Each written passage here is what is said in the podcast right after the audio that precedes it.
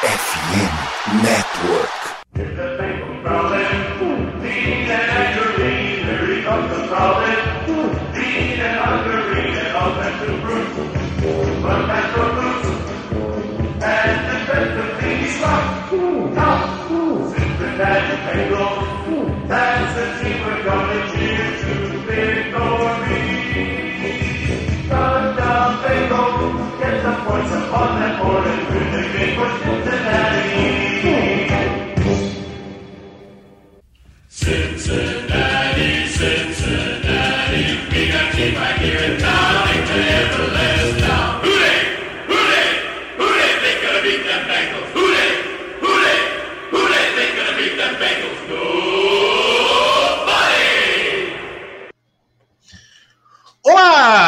Seja muito bem-vindo ao podcast Who Day BR, a casa do torcedor do Cincinnati Bengals no Brasil.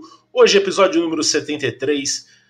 E vamos repercutir a vitória do Cincinnati Bengals sobre o Indianapolis Colts no último final de semana no Paycor Stadium. E já olhar para o futuro, porque no próximo sábado o Bengals enfrenta o Minnesota Vikings de olho nos playoffs. Ao meu lado tenho Conrad Aleixo de volta depois de umas férias aí. Tudo bom, Conrad? Tá empolgado com Jake Browning, o maior rating da NFL nas duas últimas semanas? O maior QB da história dessa franquia. Vamos com calma, a gente não precisa animar tanto assim também, não. Mas é, hoje, um pouquinho mais animado aí, que a NFL deu, deu uma grande notícia aí pra gente que tá vindo pro Brasil, né? Dá até um gás a mais pra gente produzir conteúdo. Também tenho a presença de Lucas Ferreira. Tudo bom, Lucas? Uh, depois de quantos jogos mesmo que a gente passou sem sofrer sec? Boa noite, 42. 42. Falar em inglês que a NFL tá vindo pro Brasil, né? 42. 42. É esse o número de jogos que a gente teve cedendo sex. Mas esse tempo passou, agora a gente não vai ceder sec nunca mais. Daqui até fevereiro, sem CD Sex e gravando podcast toda semana. Assim espero.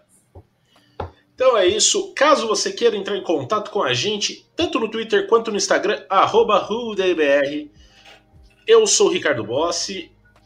No Twitter e no Instagram sou Ricardo B. Bossi. Conrad é o Conrad Underline Aleixo e o Lucas é o Lucas Saints.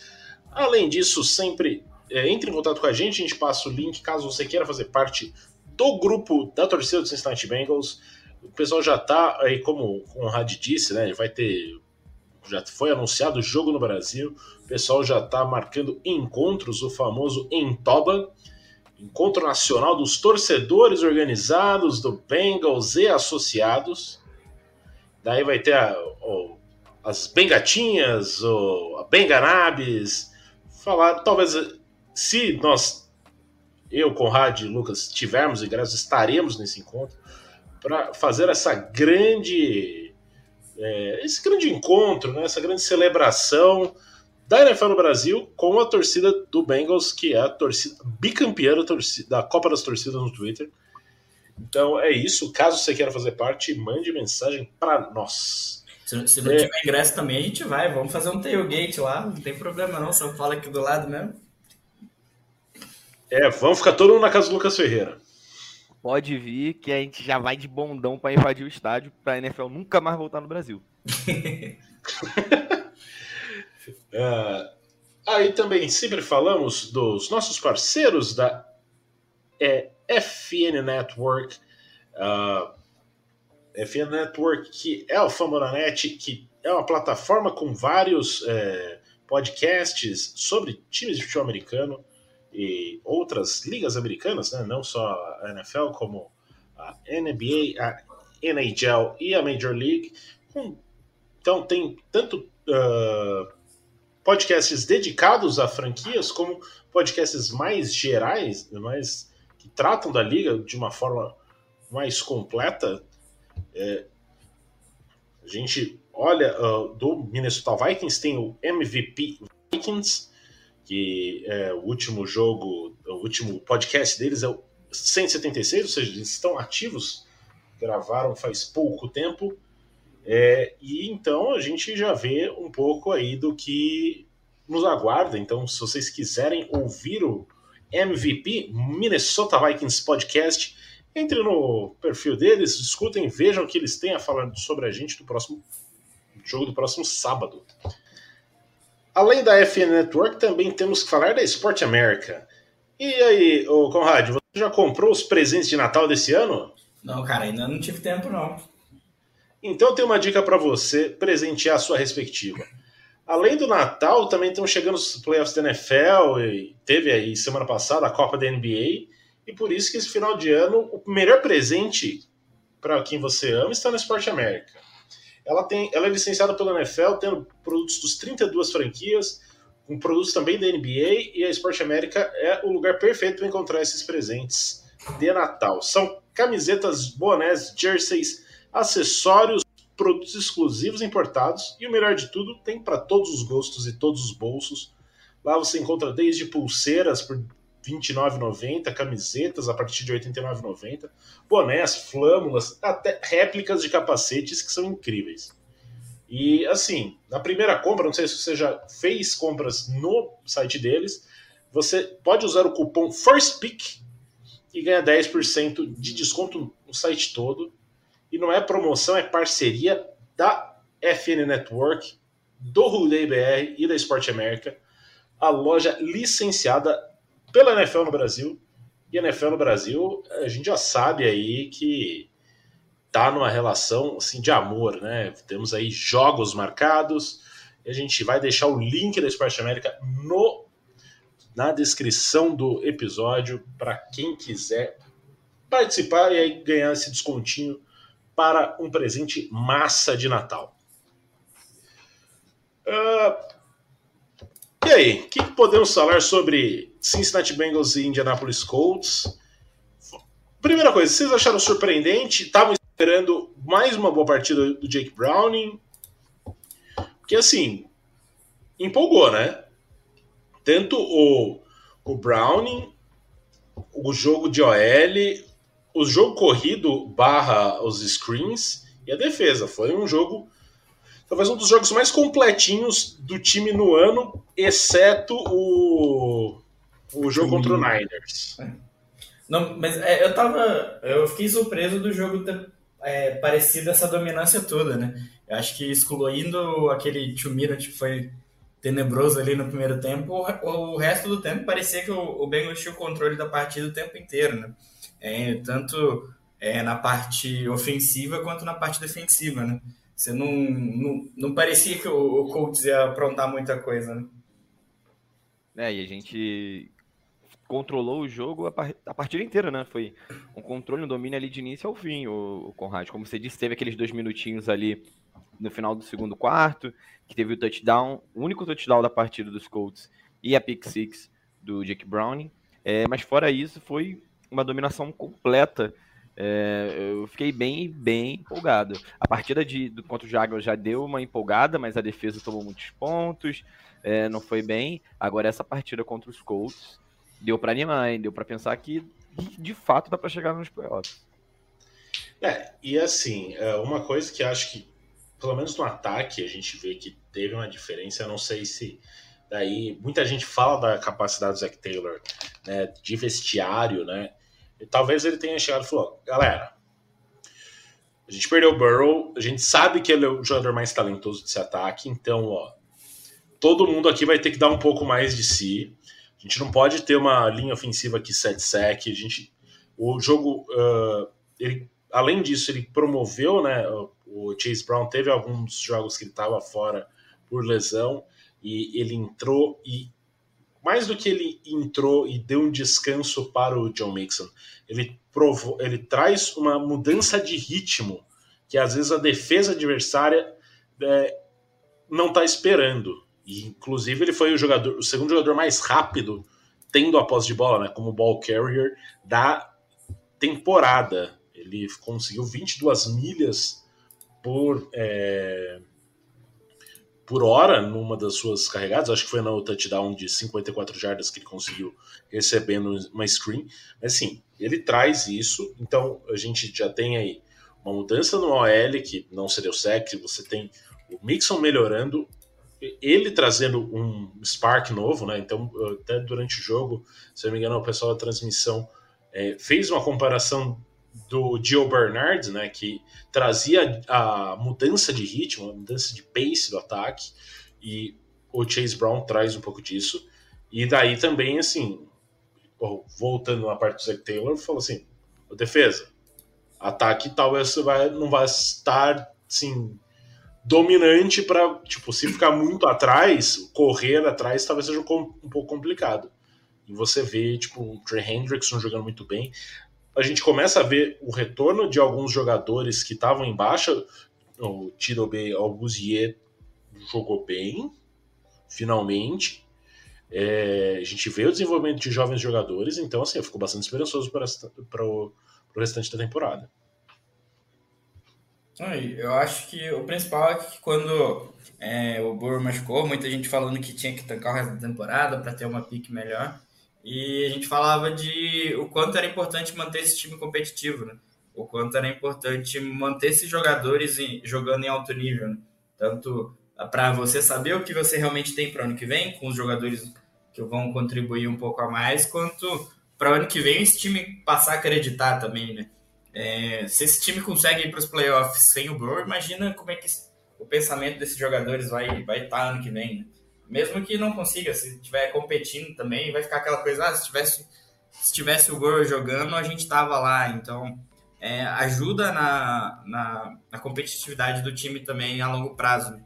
E você falou dos jogadores que estavam produzindo e tudo. É, o, o, eu não lembro exatamente quem que deu essa entrevista, acho que foi o Pollock falando que os jogadores da OL estavam falando na sideline que os jogadores do Colts estavam é, sempre chamando as jogadas do Bengals e sempre errando todas. É, eu acho que a gente viu isso muito bem nas screens, que é, parecia que o Colts ia inteiro para um lado e a screen ia para o outro. E isso mostra, de novo, né, a, a, a comissão técnica conseguindo se adaptar. É, a gente sempre fala que em dezembro o Bengals chega bem e esse é um dos motivos, né? A, durante o ano a comissão técnica consegue ver o que está dando errado e, e, se adaptar bem para cada jogo, né? Quando chega a hora que realmente importa.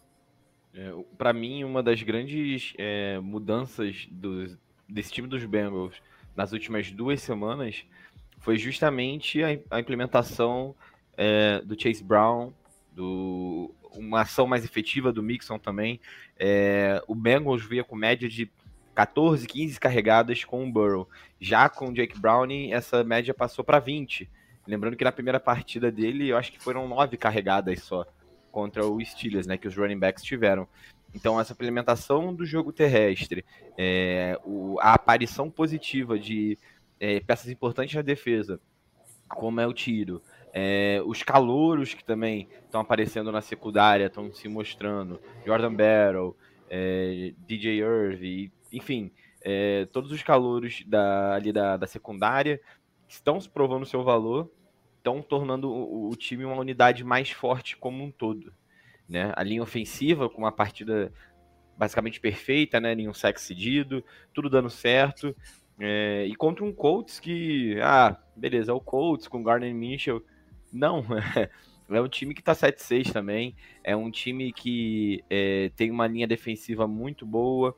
É um time que tem achado as vitórias é, de diversas maneiras, vitórias fáceis, vitórias difíceis. Então, não, vou, não vou dizer que é um statement dos Bengals, não, bem longe disso, mas prova que é um time capaz de chegar nos playoffs. Você está vendo Chiefs perdendo jogos, você está vendo Dolphins perdendo jogos em casa para o Titans, que a gente também perdeu e ficou com o pé atrás, mas os Titans também venceram os Dolphins. Então, assim, a AFC está completamente aberta. Não vou dizer que ainda dá para buscar a seed 1, não acho que dê, mas é uma divisão que está aberta e os Bengals eles estão crescendo na hora certa. É, Seremos capazes seremos capazes de vencer é, o jogo da AFC lá no final de janeiro? Não sei. Mas eu tô bem confiante com a possibilidade de playoffs. É, e o Chase, o Chase Brown em campo, dando uma descansada pro Mixon, não é só nas carregadas, né? Se a gente for ver, o Mixon acabou tendo 21 carregadas e três toques recebendo na bola, né? Mas também é na, na proteção de passe, porque acaba que você parar um cara de 150 quilos correndo acaba às vezes cansando até mais, né?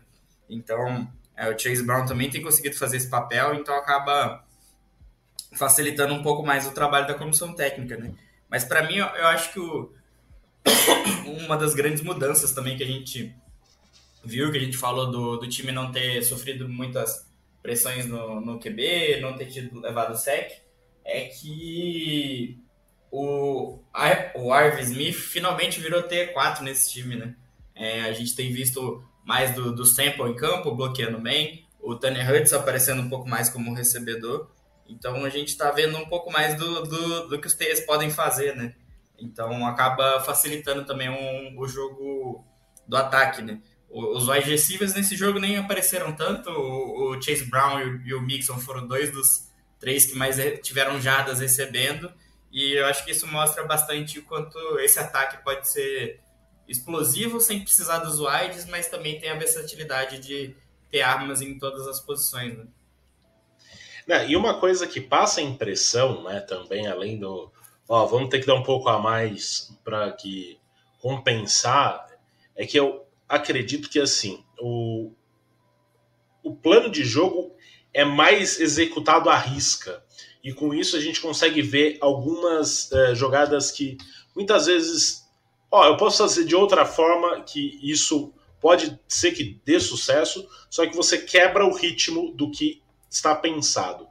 É, lógico que o Joe Burrow ele tem muito mais talento, ele vai conseguir fazer jogadas com o com essa com esse talento, né? É, e Browning muitas vezes vai ter que seguir um script muito maior. Mas a gente vê isso. Então eu acho que assim, o ataque, enquanto uh, filosofia de jogo, talvez com o Browning esteja correndo mais o que o, o Taylor, Brian Callahan é, prevêem e treinam. É, inclusive, uma das coisas que acho que na, um texto do The Athletic nem foi dessa semana, acho que foi da semana anterior, é, e daí eles estavam falando com algum dos, dos linhas ofensivas, é, que eles falavam assim: a gente usa muito o jogo de, de screen. E o jogo de screen, ou você consegue muitas jardas, ou você, é, ou você falha na linha de scrimmage. Então é aquele muito 8 ou 80, né? Então, como o time tem conseguido desenvolver melhor a linha ofensiva é, até mostrando, por mais que a gente já tenha criticado um pouco, e o pessoal do grupo é, fale um pouco do atleticismo dessa linha ofensiva, o Cordell Volson tem mostrado, ele, ele conseguiu um, um pique aí bastante é, impressionante nessa última partida. Então a gente vê o time conseguir, baseado nisso, então é, por isso tantas jardas recebidas para os, recebe para os, os running backs e a gente vê um time sem ter que se arriscar tanto, mas assim conseguindo cada vez mais implementar um play action. Então, é, se a gente for olhar o desenvolvimento nas últimas partidas, o número de, de jogadas saindo do shotgun teve uma queda significativa. O time chegou a ter quase 90% da semana 5 à semana 11 e tem diminuído, tá ali na faixa de 60%, 65%, que é mais próximo do que a média da NFL tem sido. E assim, não tem aumentado tanto o número de jogadas corridas, mas tem. É, como tem muito jogo no nas screens, a gente tem essa impressão e os running backs começam a ser um pouco mais utilizados, tendo mais toques, mesmo que não seja correndo com a bola, como imagina-se que eles vão fazer.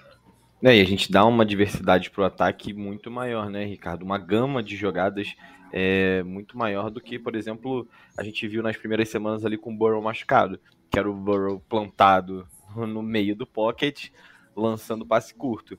Agora a gente consegue ver play actions com do Jake Browning, né? É, a gente consegue fazer aquele efeito de onde está a bola, né? consegue fazer os passes para os tight no meio do campo, passes para os wide receivers, é, para fora das hash marks.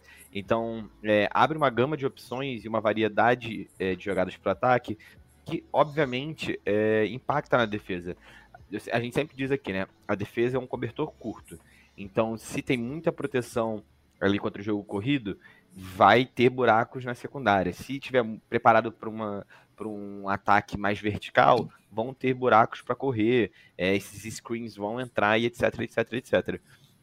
Então é importante que os Bengals continuem mantendo essa postura que teve nas últimas duas semanas, de administrar o jogo, algumas vezes ficou atrás do placar contra os Jaguars, mas nunca num, num limite de ficar precisando passar bola, é, duas posses atrás do placar. É esse tipo de situação que pode deixar o Jake Browning desconfortável. Eu concordo com você, Ricardo. Eu acredito que o Jake Browning siga muito mais à risca o que o Zach Taylor chama da sideline do que o Burrow, por exemplo. Né? É um QI de futebol muito maior que o, o Burrow tem, é um talento muito maior que o Burrow tem, o que, o, o que acaba impactando nessa confiança dele de saber que o que ele pode fazer, é, as mudanças que ele pode ter ali no campo, vão impactar positivamente a equipe, né?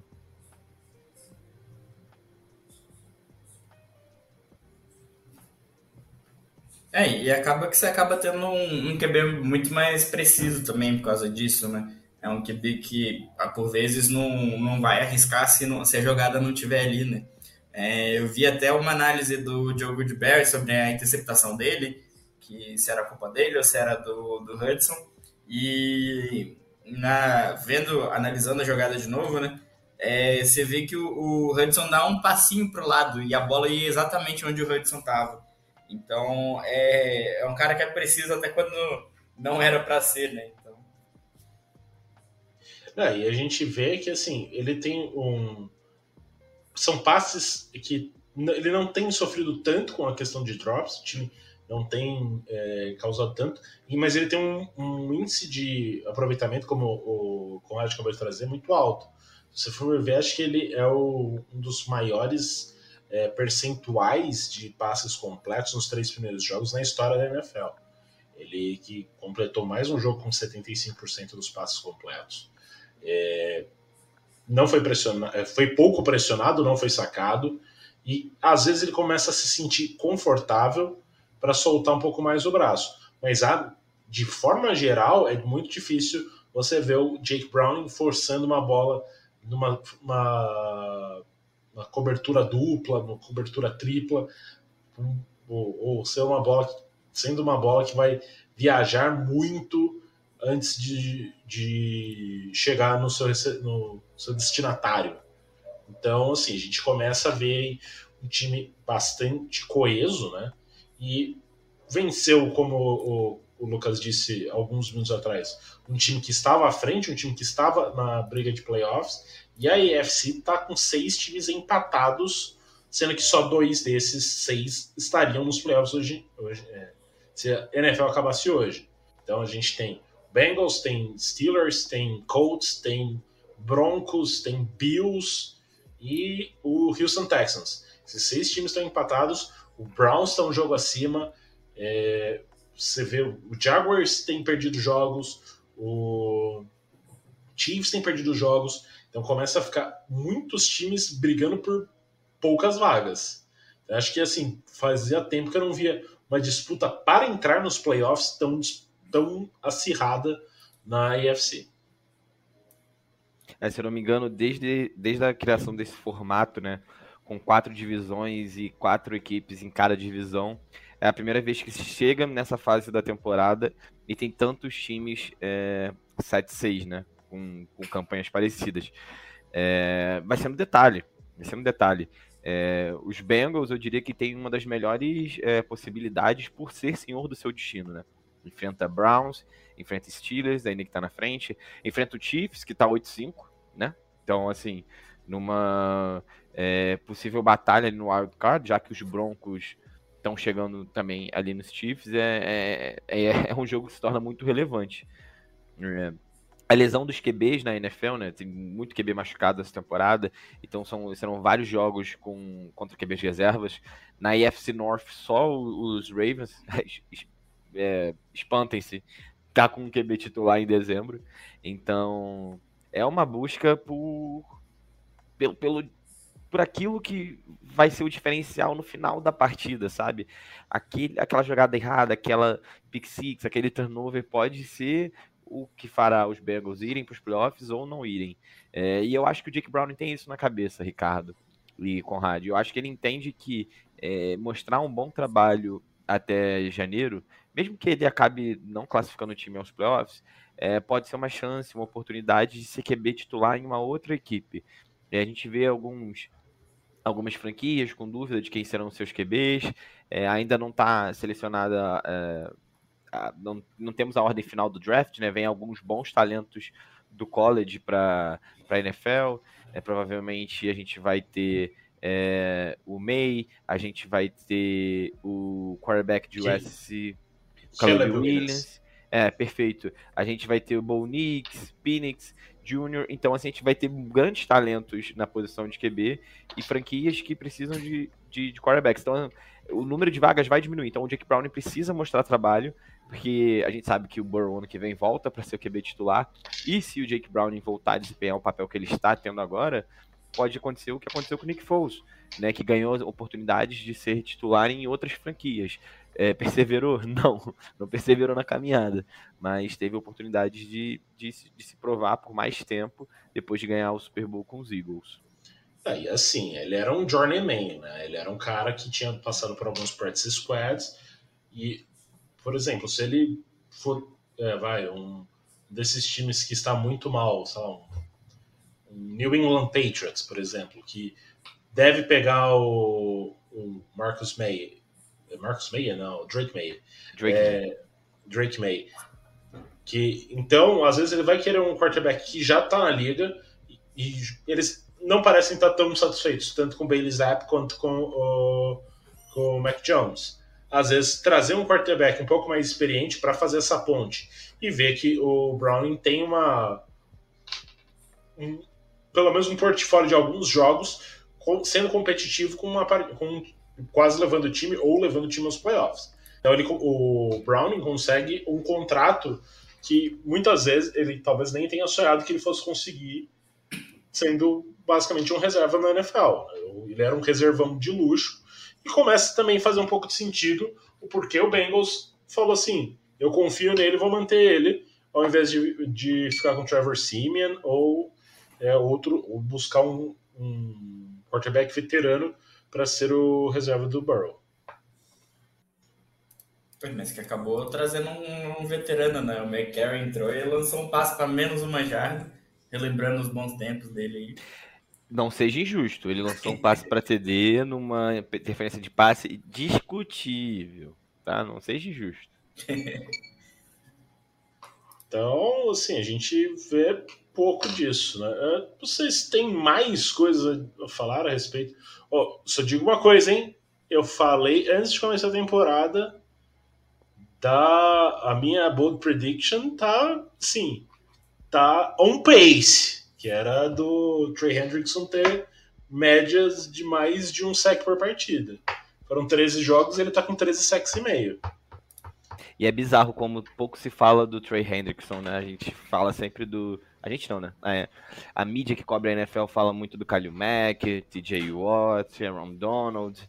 E, e, nunca, a gente nunca ouve muita coisa sobre o, o Trey Hendrickson. E, e o, o, potencial destrutivo que ele tem na linha defensiva dos Bengals, o número de sacks que ele tem nessa temporada, mais meio sec, e ele empata a melhor temporada dele, que foi a primeira temporada junto com os Bengals. É, é, é, incrível. Ele é uma pechincha. Hoje o pessoal tava falando no grupo que ele era uma pechincha e eu concordo. 60 milhões foi pouco.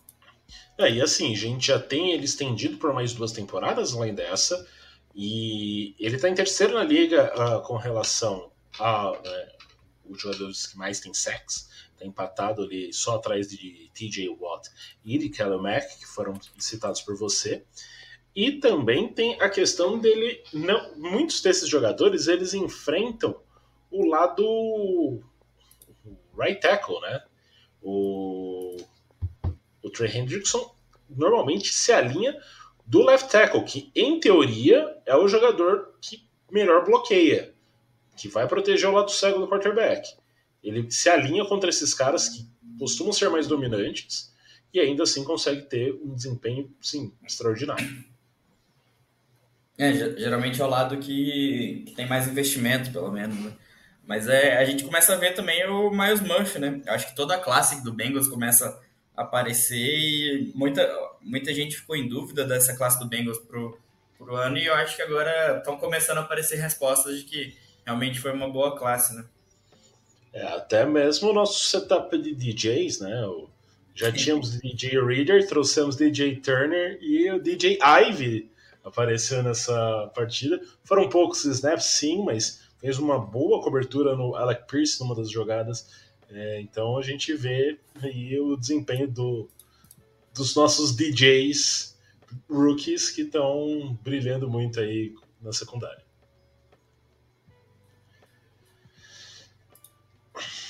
E também, assim, né, a gente teve dois sacks do Trey Hendrickson e tem que ser, tem que ser lembrado uma belíssima interceptação do BJ Hill, né?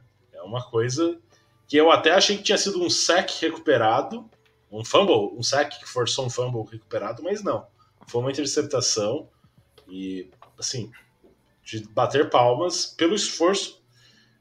Não vou dizer que mudou o jogo, não, não mudou, mas mostrou ali um grande desempenho e a defesa mostrando seu valor, né? Assim, é, tem forçado cada não, não tem forçado tantos turnovers recentemente.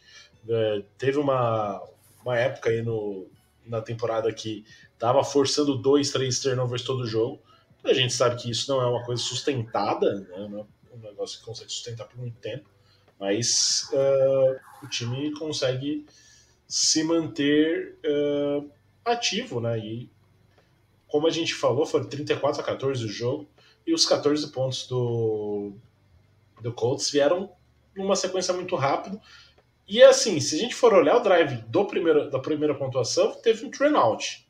É que o Trey Hendrickson cometeu uma falta e daí deu uma, um novo gás e eles conseguiram avançar bem a partir disso. Mas fora isso, assim, a gente não viu o, o Gardner Minshew se criar contra essa defesa, não. É, foi um rough in the passer, né, marcado ali contra o Trey Hendrickson, se eu não me engano, que deu Exato. a vida necessária para os Colts chegarem até o outro lado. E voltando a falar do, da interceptação do BJ Hill, a minha impressão foi a mesma, Ricardo. Eu tive a sensação que tinha sido uma bola desviada ali no momento do passe e aí o BJ Hill pegou, mas não, foi um passe que, que né, que reformulando minha frase, que ficou horrível. Pensei que tinha sido uma bola desviada antes do passe e ele pegou no ar. Mas não, foi um passe que ele conseguiu, é, de fato, interceptar ali antes de, de cair no chão. É, ele indo para o vestiário pós-jogo, ele falou pro, pro Jamar Chase que queria ir pro ataque, passar a jogar no ataque. O Jamar Chase não deixou, então provavelmente veremos BJ Hill na defesa novamente essa semana. É, e assim, né, uma coisa que chama um pouco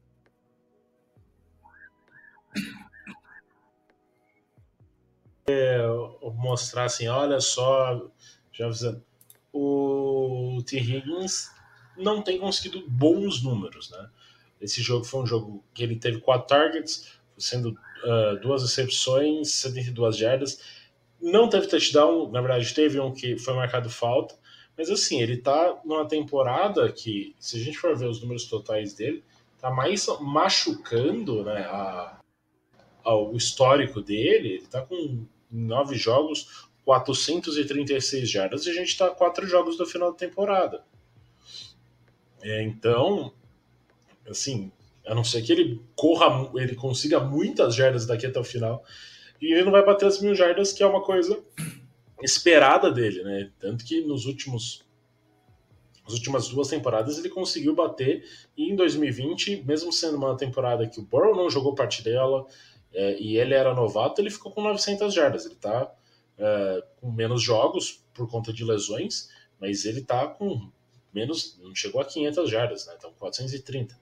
É, sim, isso num ano de contrato pode dar uma uma pegada para o nosso amigo T e pode facilitar um pouco na renovação do Bengals. Mais alguma coisa para falar a respeito desse jogo ou podemos passar para o jogo do próximo sábado, aquele que está escondido na, na grade da NFL? Só relembrar a cãibra é, no dedo do, do, do Jake Browning que fez que acabou levando o AJ McCarron para campo, né? Naquele momento, quem não não trancou a busanfa achando que ele tinha lesionado a mão assim como o Burrow. Parecia, é, parecia muito que ele tinha Bengals. quebrado o dedo. Parecia muito que ele tinha Sim, ficou o dedo travado e só que aí o médico entrou em campo, o médico dos Bengals e começou a balançar o dedo dele, sabe? Eu fiquei, espera, então ele não quebrou, não é possível que o cara esteja fazendo isso com ele, é uma técnica de tortura. Só que ele ir pro vestiário causou um enorme pânico, só que na no drive seguinte ele já estava em campo já, tudo bem, tudo certo, voltou. Tá na sideline, né? J- é o nosso JB6. É, ele voltou pra campo depois, né? Ele jogou. Então, Aí os, É, os, os repórteres gringos ainda postam que faltava três dias pro aniversário da lesão do Andy Dalton, que fez o AJ McCarron entrar em campo naquele fatídico ano, aí você já fica, putz, de novo. Tá exato. acontecendo. Temporada, temporada que o, que o Andy Dalton ia ser MVP, né?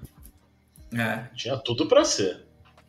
Iam roubar o MVP dele, mas ele tinha tudo pra ser. É, inclusive, eu escutei na segunda-feira o Lock and Down Bengals, né, que foi gravado logo após o, o jogo, né, que James Rapien e o Jake Liscow fazem é, lá direto de Cincinnati. É, eles estavam, eles terminaram o podcast reforçando para o Jake Browning beber mais água, porque não pode sofrer cãibra no meio de uma partida. Beba água, então a gente reforça o pedido dos nossos amigos do Locked on Bengals. E aí, o que vocês estão esperando? O Vikings vem de uma vitória de 3 a 0 contra o Las Vegas Raiders. O último jogo, o Justin Jefferson, Jay Jettas, saiu cedo. Aparentemente, o nosso queridíssimo Josh Dobbs foi pro banco. O que esperar desse. O Vikings tá uma doideira, né? É, é, é um jogo que, que aparentemente é, é tranquilo de rivalidade e tudo. Só que durante a semana o, o Zach Taylor deu uma entrevista meio estranha falando do Brian Flores e tal. E lembraram daquele Bengals e Dolphins quando ele era head coach, que deu uma briga gigantesca. E ele atravessou o campo querendo bater em alguém, apontando o dedo pro Zach Taylor. Então talvez seja alguma coisa aí que talvez é, deixe passar um pouco para a cabeça do, da comissão técnica do Bengals aí, né? É, a gente vai, não vai ver o Josh Dobbs em campo mais uma vez, infelizmente, né? Porque seria é, a segunda possível derrota para ele pro, contra os Bengals no ano sem jogar na nossa divisão, o que seria, imagina, um recorde. Não acredito que, outra, que outro jogador tenha feito isso ao longo da história da, da franquia de Cincinnati Bengals, né? Desde a criação do Cincinnati Bengals. Mas é uma defesa boa. Eles não têm. É, é, sim, não, não, não tem números negativos, é, com exceção do, do, do, pa- do passe, se eu não me engano, mas no jogo terrestre eles são bons. Vou até rever aqui. Se você quiser, eu trago uma informação que pode te assustar. Hum, traga informação então. Ó, desde a semana 6, a defesa do Vikings é a primeira em pontos por drive, ou seja, a que menos sofreu. A primeira em eficiência na red zone. A quarta em jardas por drive. E a segunda em porcentagem de blitz. Só comparando os últimos dois jogos foram Jaguars e Colts que a gente enfrentou. A questão de blitz, é, o Jaguars é o 14 que mais manda e o Colts é o 29. Ou seja, o quarto, né? é, que menos manda. E então, assim, é uma defesa bem diferente do que a do Colts. Então, se o Browning se sentiu confortável, não foi pressionado, é, não foi sacado, principalmente, a gente pode esperar um, jogo um pouco mais caótico para ele no próximo sábado. É, é caótico? Sim. Ele parece ter fazendo bem também o dever de casa. Então, é saber identificar essas blitzes e se tem gente, como você mesmo disse já mais cedo, é cobertor curto. Se tem gente mandando blitz, vai sobrar espaço. Então é a hora de você soltar a bola no Tyler Boyd usar bastante a questão das, da, das screens que a gente já tem usado e daí conseguir fazer com que o Vikings sofra a partir dos espaços que eles vão abrir tentando acelerar o passe. É, é exato. que você pode não gostar muito. nas últimas três semanas, a defesa do, do Vikings só tomou um TD. Exato, é isso que eu ia trazer, eu ia trazer agora. É, eram essas estatísticas que eu estava procurando, Ricardo, acho que você falou. E que a gente acho que a gente comentou no grupo isso, ou, ou o Conrad deu RT no Twitter. É, e é válido lembrar que o time não tomou pontos na última semana jogando fora de casa. Foi contra os Raiders? Foi. É, eles fizeram só três pontos, os Vikings fizeram só três pontos? Sim. Mas de qualquer forma, a defesa teve um ótimo desempenho. Né? Então, é, vai ser um bom teste pro, pro Jake Browning, assim como para todo o ataque dos Bengals.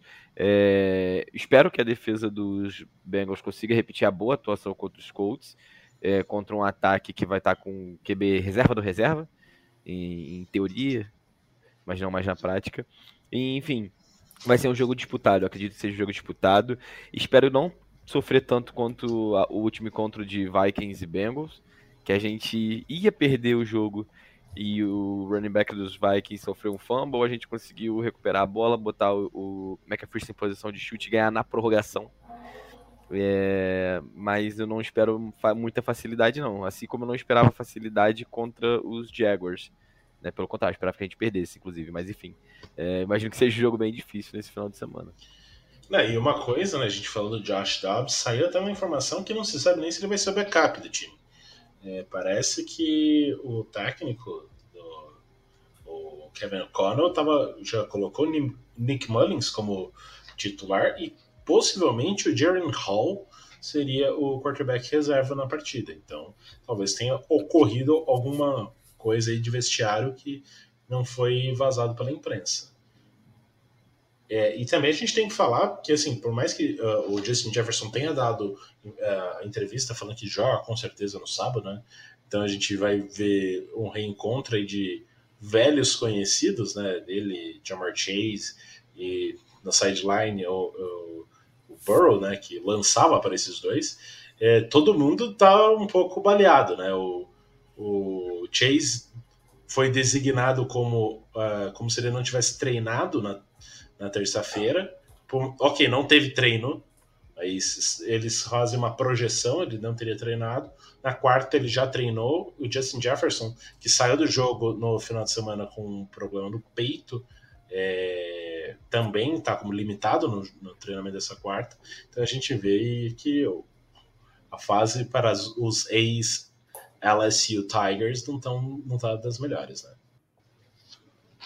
É, eu acho que o grande ponto para esse jogo, né? Eu acho que tá todo mundo empolgado com o desempenho da, do ataque no, nas últimas duas semanas, mas eu acho que a gente pode, para essa semana, esperar um desempenho muito mais próximo do jogo contra o Steelers do que das últimas duas semanas.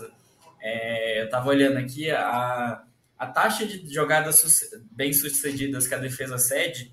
É, então, tipo, primeira descida, conseguiu uma corrida é, um bom ganho de jardas, ou conseguir um, first down, ou, ter, ou segunda descida ficar próxima da primeira descida ali.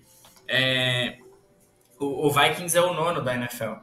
E nas últimas semanas a gente é, pegou as defesas que eram a 21 e a 23. Então, realmente é, eram defesas que deixavam o ataque jogar um pouco mais. Então, a gente vai pegar um desafio muito maior na, na defesa do Vikings e o Steelers, que era o, que o time que eu comparei, é, é o quinto, né? Então, é, por mais que eu espere um jogo é, mais parecido contra o Steelers, eu espero também que a defesa, ó, que esse ataque já esteja um pouco mais entrosado do que, que o Browning consegue fazer e consiga ir um pouco melhor, né? Do que aquele jogo contra o Steelers.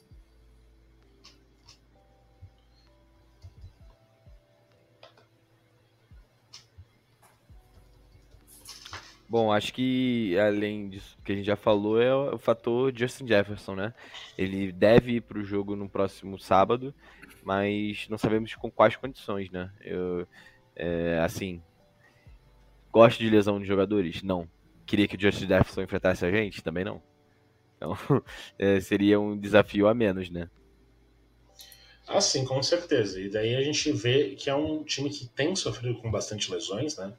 Então, se você for ver uh, o depth chart deles, é, você vê que tem problemas com lesão. Não sei se todos é, ainda não vão jogar, é, mas você tem o Brian Neal, que é o, o right tackle, você tem o, o Alexander Madison, que foi o running back durante grande parte da temporada. Então você vê alguns problemas. Eu gostaria, eu vou fazer um quiz para vocês. Eu quero que vocês, é, não sei se vocês viram o elenco do, do Vikings, mas eu quero que vocês tentem acertar um jogador que está é reserva no Vikings e fez parte de vários elencos do Bengals recentemente. Vocês sabem? Reserva no Vikings? Ah, não é o Corne que veio para cá e depois voltou para lá? Hum, não era isso que eu estava pensando. Talvez seja. Não, não é. O Alexander McKenzie estava pensando, né? Isso. Né? Não. Não? Eu não lembro. É o Hakem Adeniji. Não Não lembra dele?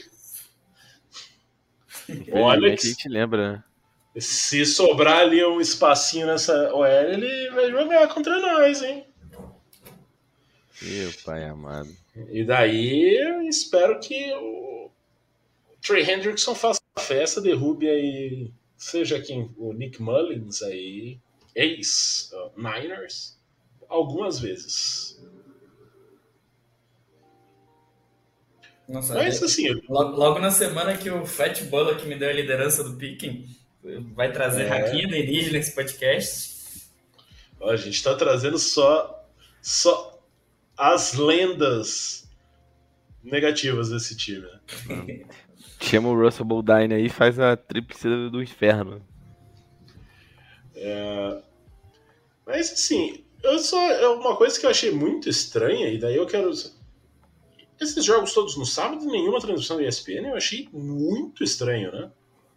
É, deve ser alguma questão contratual, né? Normalmente eles transmitem esses jogos de sábado. Nas outras temporadas eles chegaram a, a transmitir. Teve aquele é, Vikings e Colts, que foi a maior virada da história da NFL, e etc, etc. Não, não sei quem vai transmitir nos Estados Unidos, acho que é a NFL Network. Então, também me espantou. Imaginei que a gente fosse ter os três jogos no sábado, os jogos já tradicionais de domingo e o de segunda, né? Infelizmente, é, a gente vai ter que procurar o, o link no Corsário, né? Ah, e se você tiver com um dinheirinho sobrando na carteira, ô, Lucas Ferreira, eu sei que você não assina NFL Game Pass, vou te dar uma dica. Dica. Nessa semana, por conta da parceria NFL e Brasil, a NFL deu um, um agrado para o. trouxe um mimo para os torcedores brasileiros. Então, por apenas 5 reais você pode assinar o Game Pass por uma semana. Então, caso você queira, por cincão, Por cincão eu, eu pago, hein, pra não ter que ficar procurando o link. Ah, vou até dar Então, entre no site da NFL, esse, o, o- a assinatura Weekly. Só espero que depois, eu não sei como funciona, então, se você for fazer isso, tome cuidado para não ficar assinatura recorrente você tomar no cu na semana seguinte. Mas, mas aí, pelo menos na semana, é cincão. E daí você assiste o Bengals vencendo o Vikings no nosso Paycorzão. Se, se der, paga no Pix, né? Pra não deixar o cartão registrado lá. Mas deixa essa dica, eu, já- eu- eu falei isso, o Rafael Belisário também trouxe isso no grupo hoje. Então, é, acaba sendo uma, uma possibilidade. Ainda mais que eu acho que na semana que vem, contra o Steelers, o Bengals estará na ESPN. E na outra semana, contra o Chiefs também. E aí, a última semana, possivelmente, o time vai estar brigando por vaga de playoff e também vai ter na ESPN. E é isso que a ESPN faz, passar o Bengals. É, a, é, a esperança é essa, né? Se tiver disputa por vaga ainda, eles vão dar prioridade para esses jogos, independente de ser ah, Burrow contra Watson ou Jake Brown contra Joe Flacco, né? É, e assim, as duas equipes estão na briga, né? Então, ah, existe a grande, grande possibilidade de os dois estarem, sim, É, basicamente, quem ganhar está dentro dos playoffs, então esse seria um jogo um must broadcast, broadcast para a ESPN. Existe inclusive a opção dos Bengals estarem lutando pela Seed 1, né? Existe, existe. Eu trouxe isso, deixou pessoas revoltadas, pessoas enojadas. Teve criança de colo uh, correndo. É, foi uma coisa assustadora quando eu mandei isso no grupo. Né? A possibilidade do Bengals ainda ser seed 1. Seria a NFL, seria a, a AFC mais feia da história? Seria. Mas também é uma possibilidade. Mas se você não Mas... precisa beijar na boca, não precisa ser bonito. É, e também vale lembrar que a, a AFC tá feia pra caramba, né? O Ravens tá ganhando esse seed número 1 um na inércia. Se você for pegar ó, os últimos. O Dolphins perdendo, o, Jaguars perdendo, o Chiefs perdendo. Só, e o Ravens, assim, ganhou, ganhou na prorrogação. Então, poderia os quatro líderes de divisão perder essa semana. E ali, cada vez aumentando mais a lista de times que estão ali próximo de 50% ou um jogo acima apenas. É, o time que for chegar no Super Bowl vai ser o que está com o QB titular ainda, né? Pelo, pelo andamento da temporada. É, então a gente fica também naquela um pouco da expectativa. Muita gente falando que o campeão do Super Bowl desse ano é da NFC. Aí pode ser que motive aí. Eu já, nos, com os meus amigos, aí, quando começa esse papo de quem vai ser campeão, eu já falo de Jake Brown e amigos. É, e a gente tá falando aí de briga de, de playoffs. Dependendo dos resultados do sábado, o Bengals pode estar na seed 6, independente dos resultados do domingo, né? Então, é, tem muita coisa Conrad, aí. Conrad Aleixo, quero uma, quero uma resposta sua para você, além da vitória do Bengals no próximo sábado, obviamente. O que é melhor, a vitória do Steelers ou a vitória do Colts? Uma vez que a gente joga contra os Steelers na semana seguinte. Cara, é, é complicado, né? Eu preferiria uma vitória do Colts porque eu acho que esse time do Colts consegue fazer menos, né? É, então você sempre vai torcer pro pior ganhar aí nesse caso para ter menos problema lá na frente. Né? É que eu vejo Steelers ainda mais sem o. Eu, ia falar sem Pickett, mas também Trubisky, o Pickett também é uma.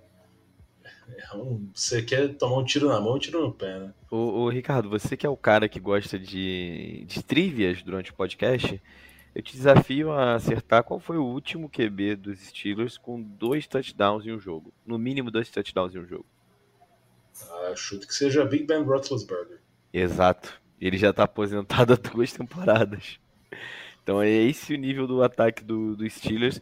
E palmas pro, pro, pra defesa de Pittsburgh, né? Que consegue deixar esse time é, não entrar ali no, no modo negativo, né? Mais derrotas do que vitórias e estamos aí no, na meados de dezembro e eles continuam na, no wild card. É uma grande defesa, é um grande trabalho defensivo do staff dos Steelers e eu tô com o Conrad nessa. Eu prefiro que o Steelers perca esse jogo agora, a gente passe eles, até porque a gente não sabe quais são as condições do, do dos, dos, Jaguars, né? Perderam pra gente, perderam na, na, na última semana mais uma vez, então é não, eu, o Trevor Lawrence não estou acompanhando o status dele de, é, de lesão, né, de injury report, então, mas eu imagino que ele não esteja 100% depois daquela imagem que a gente viu, né? Então pode ser que os Colts acabem passando os Jaguars ainda, não sei, e o Jaguars vire o nosso rival pela luta no wild card. É, tá bem, tá bem confuso a IFC, né? Até os Chiefs podem virar o nosso rival na luta pelo wild card. É, e o Steelers é. também já tá acostumado a ganhar com esse time ruim, né? O Colts acabou acabando perdeu o Jonathan Taylor, né, que tinha acabado de voltar também. Então, é, é um time que vai cair de produção, né? É, eu até tava procurando aqui, que eu vi que o TJ Watt teve uma concussão na última partida. Aparentemente já uh, saiu, né? Já foi liberado pelos médicos, então deve jogar. Então, com relação ainda, falei, ah, às vezes fica umas duas semaninhas fora e o Bengals consegue é, tirar uma casquinha também, né, já que é o próximo adversário dos Steelers logo após o jogo deles contra o Colts. Então, é, a gente vê um pouco com. Também o jogo no sábado, aproveite aí, o, o Lucas vai aproveitar, já vai assinar o Game Pass, já tem o jogo da. Acho que esse é o jogo das seis, né? O Bengals é o jogo das três da tarde. Três é, da tarde? É o primeiro. É o primeiro. É. é que eu não lembrava se era três ou quatro que começava. É, às três às seis. Aliás, um sábado com bons jogos, hein? Acho que os jogos de sábado estão mais interessantes que os jogos de domingo. Vale, vale a ressalva. Que é, é Bengals e Vikings, Steelers e Colts, e depois à noite é Broncos e Lions. Eu não sei aonde são esses jogos, mas são três jogos muito interessantes nesse final de semana. Todos influenciam bastante na, na nas chances de playoff por conta dos quatro dos seis times que estão empatados atualmente que vão do sexto ao décimo primeiro lugar na, na AFC jogando, né? Então, provavelmente vai ter muita movimentação. É, todos os times na, na briga dos playoffs aí, nas duas conferências, né? Então vai, vai ser um sábado animado mesmo. Então é isso. Uh, vocês querem deixar um recado? Última mensagem? Mais alguma coisa para falar a respeito tanto de Bengals e Vikings quanto Steelers e Colts? A única coisa que eu acho que faltou a gente falar fora, é, mas aí é um assunto fora off Bengals, é esse jogo da NFL no Brasil, né? Que vai ser disputado Sim. provavelmente nas primeiras semanas de, da temporada, setembro, né? provavelmente, né? é, provavelmente em setembro de 2024. É, os primeiros boatos eram de que fosse um jogo dos Dolphins com um mando de um time da NFC, e aí os Dolphins enfrentam os times da NFC que os Dolphins enfrentam seriam é, fora de casa, né? Seriam Seahawks e me foge outra Lions e Rams. É, Seahawks e Rams. E aí depende do, da posição que os Dolphins terminarem dentro da, da AFC East. E o time que terminar na mesma posição da NFC North enfrentará o Dolphins em casa. Então pode ser que esse time também tenha o jogo no Brasil. E o outro boato que surgiu hoje é que os Cowboys talvez fossem o time escolhido a ser o mandante da, da partida aqui no Brasil. E aí vem a notícia boa pro torcedor dos Bengals. Quem os Bengals enfrentam é, fora de casa na próxima temporada? Quem? Os Cowboys. Os Cowboys. Então pode ser, existe a remota possibilidade de ser um Cowboys e Bengals na Neoquímica Arena. É, já adiantamos que o Rudei BR estará de lá, com ingresso ou sem ingresso, fazendo um churrasquinho na porta ou não, que é, lá é tailgate, né? Que é churrasquinho. Então, mas muito animado, muito feliz. A gente que acompanha o esporte há tanto tempo e viu ele crescer. É, nunca imaginei que fosse ter um jogo da NFL no Brasil. Apesar de ter assistido essa expansão internacional, é, a gente nunca acha que vai chegar aqui. E esse momento chegou. Mesmo que seja, sei lá, um Cardinals e Bears, porque tem o Cairo Santos, né? É, seria uma partida incrível é, estádio lotado, tenho certeza. São 20 milhões de fãs da NFL no Brasil, né? Eles estimam. Então, o que são 50 mil ingressos para essas 20 milhões de pessoas, né? Assim, acho que vai estar aí um ingresso um tanto quanto salgado, mas eu quero estar lá. Eu já acompanho a liga há pelo menos um, mais de 15 anos. Então, já, já fui mais aficionado que, do que sou atualmente perdia muitos domingos atualmente. Às vezes rola aí um evento, e a gente deixa né, um pouquinho de lado a NFL, mas uh, a gente não abandona o Bengals nunca e nem a nossa audiência gravando aí semanalmente o podcast. Conrad, alguma consideração? Vai, vai estar lá no fazendo churrasquinho? Vai levar a bandeira da Toba? Com certeza, vou fazer de tudo para estar tá lá, mesmo sem, sem ingresso. É, eu acho que mesmo quando a gente via a expansão, sempre tinha aquela esperança de vir para o Brasil, mas a gente sempre vê as bandas fazendo é, tour mundial também, passeando só pela Europa e Estados Unidos, né? Sempre dá aquele medo de não incluir o Brasil. É, já estou aliciando aí as, a, os, os, fãs de grandes cantoras que estão acostumados a, a adquirirem ingressos em filas virtuais. Já estou aliciando aí para conseguir garantir o meu. Mas é, Eu acho que é um dia que dá, dá até mais gosto de gostar de NFL, né? De realmente ter um pouco mais de esperança de realmente ver um jogo ao vivo um dia, né? Eu vi, acho que foi o, o Davis falando, né, que tem muita gente que acompanha e que não tem a mínima dimensão do que é realmente um jogo ao vivo, né? Ele mesmo falou que nunca foi. E eu acho que tem muita gente que jamais conseguiria ir se fosse fora do país, né? Eu acho que é uma oportunidade incrível aí pra galera. Aí assim, né? É, acaba sendo uh, pra gente que. Assim, agora tem um pouco mais de pessoas que a gente sabe que acompanha o futebol americano, mas assim, teve alguns amigos meus que não assistem NFL, mas essa notícia chegou a eles de alguma forma e as pessoas lembraram de mim e falaram: Ô, oh, você viu que vai ter? Sabe assim, tipo. Uhum. Ou é só para aquele puxar assunto e. Tipo, eu sei que você gosta muito disso e fique feliz. Então é isso para os nossos ouvintes. Fique feliz, a gente tem a oportunidade de ver o jogo da NFL. Se der certo, pode ser que se torne uma coisa recorrente. Na Alemanha já, já é o segundo ano que está tendo jogos. Na Inglaterra já é uma coisa mais consolidada e desde 2000 2008, se eu não me engano, tendo jogos de maneira mais recorrente, Jaguars principalmente. Agora tem mais jogos, né? Esse ano foram três ou quatro jogos, é, tanto em Wembley quanto no estádio do Tottenham. É, então, existe a possibilidade, se for bem sucedido. E assim, é, é de trazer mais jogos. E a NFL já até votou hoje também que anunciou a expansão para oito jogos internacionais, né? Além do jogo do Jaguars em Londres, que é um jogo separado.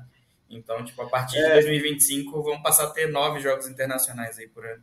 Conrad, e Conrad, assim, desde quando ampliaram essa o calendário para 17 jogos, eu falo e assim, no, quando eu falei a primeira vez, teve gente que falou assim, cara, você tá maluco que a NFL vai fazer isso. Mas o que tá se desenhando é que isso ocorra.